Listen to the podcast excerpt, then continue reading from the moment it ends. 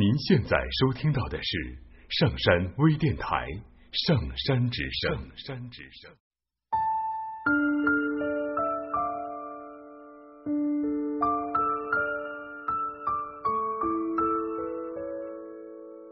元旦终于有时间和家人聚聚了。来到爷爷家，奶奶神秘兮兮的冲着我笑着说：“今天给你们准备了好吃的。”奶奶笑起来的时候，眼角已经布满了细密的皱纹了，但是依旧很美。那是一种岁月沉淀留下来的美。在饭桌上，大家都在等着奶奶所谓的好东西、好吃的。奶奶买了一个特别大的锅，炖了好长的时间。打开锅盖的时候，其实并不觉得有多香。反倒只闻到一股淡淡的烟草味，还有若有似无的腥气。哎，这是鳄鱼肉，快多吃一点。爷爷招呼着大家，但是大家浅尝辄止。奶奶又神秘兮兮的拿出了有些偏红的米饭，快看，这是鳄鱼血浸的米饭，快多吃一点。我看到的时候。不禁咽了几口唾沫，有点难以下咽。爷爷见状，面色有点不好。你放心吧，你奶奶都已经洗了好几遍了，就怕你们不要吃。其实根本就不用洗的。我们急忙答应着，拿起了碗筷。可是就连分量最好的我爸和大姑父，也没有吃下多少。用过饭后，大家都心照不宣的，没有在爷爷和奶奶的面前提起任何有关于鳄鱼的话题。我知道，爷爷奶奶估计又是被那个所谓的保健品公司带去了那个鳄鱼场，又做了回冤大头，也不是一次两次了。在房间里的时候，我姐一脸疑惑的冲着我说。爷爷不应该是一个很睿智的人吗？怎么这几年就一直这样被宰呢？是啊，为什么呢？我想我大概是知道的吧。我见过那个女人，就叫她小李好了。小李是保健品公司的员工，二十七八岁的样子，大概每隔一周到半个月来爷爷家一次。给他们量血压，陪他们聊天，有的时候会带一些鸡蛋、番薯、土豆这些不值钱的小物。小李穿的很普通，偶尔遇到我两次，总会冲着我笑，但是我总觉得他的笑容没有那么真心。说起来，爷爷应该只是他万千客户当中的一家罢了。等到混的差不多。就打着各种各样的名义跟他们说陪你们出去旅游，顺便买点保健品。可是爷爷奶奶却无比的买账。据我所知，至少应该去过三四回了吧。每次购买保健品的费用从两万到四五万不等。我记得一个小细节：假期住在爷爷奶奶家的时候。奶奶每天早上四五点钟就要起床去买菜。我曾经问过她为什么要这么早呢？回答是说：“哦，泰格那边的菜场要便宜几毛钱，可是那个菜场啊，七点多就关门了。”就是这么两个每一分钱都要计较的清清楚楚的小老头、小老太。却甘愿为这一堆毫无用处的保健品买单。我知道，除了年纪大了，多多少少有点畏惧，畏惧离开这个世界，畏惧身体的衰败。可是这个理由之外，我觉得更多的，却是因为那一堆鸡蛋、番薯、土豆。不知怎么的。就想到了曾经看到过的一个场景，看到爷爷总是站在窗口的身影，不知道在看着一些什么。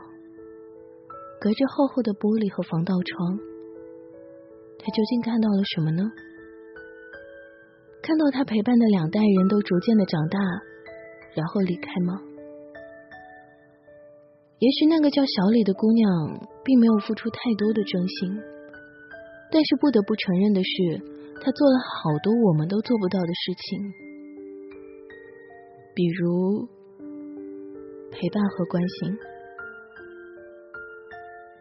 我甚至觉得爷爷奶奶就是在用金钱为亲情买单，明码标价，童叟无欺。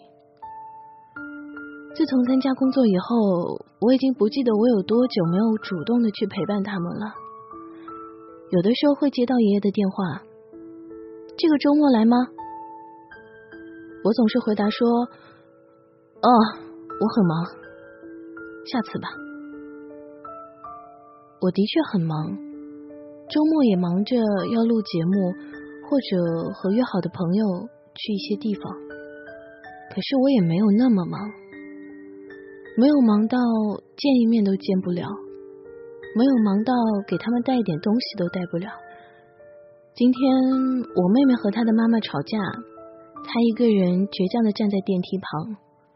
我劝她去道歉，她说我不要，我绝对不会跟我妈妈道歉的。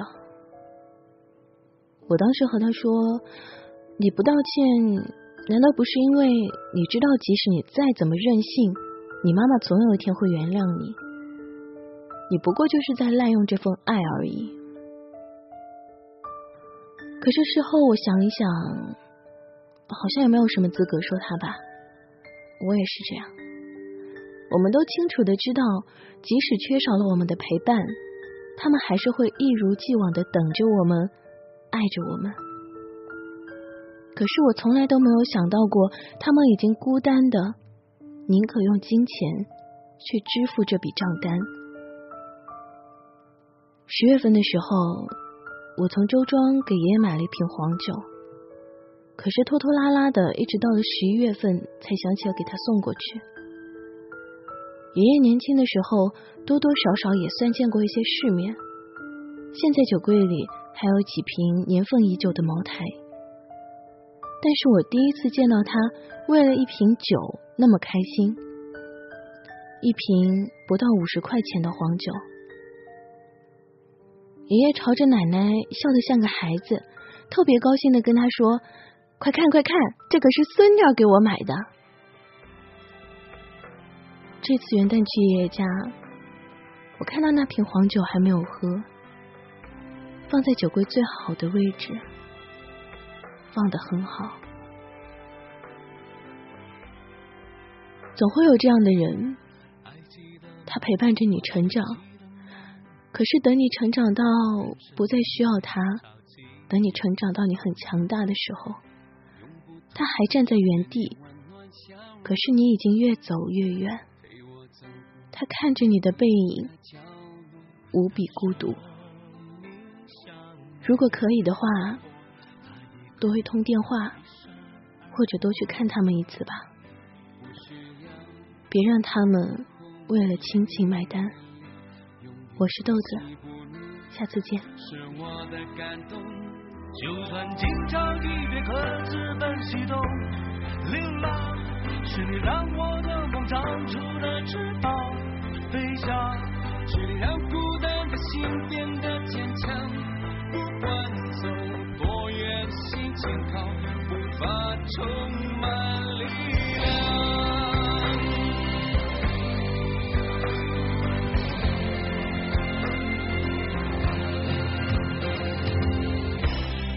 想要拥抱雨后彩虹，岁月让泪水慢慢枯竭，青春不老是你沧桑的脸，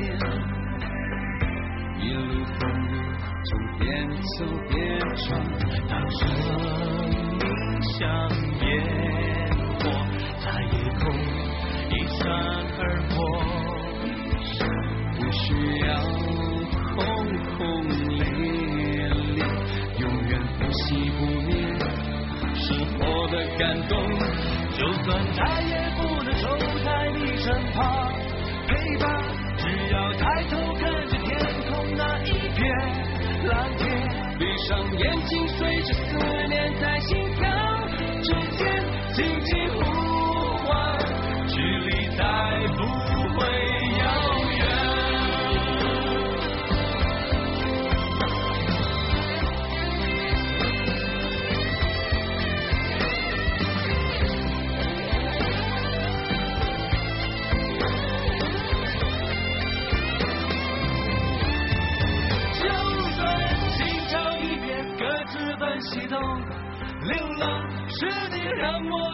长出了翅膀，飞翔，距离让孤单的心。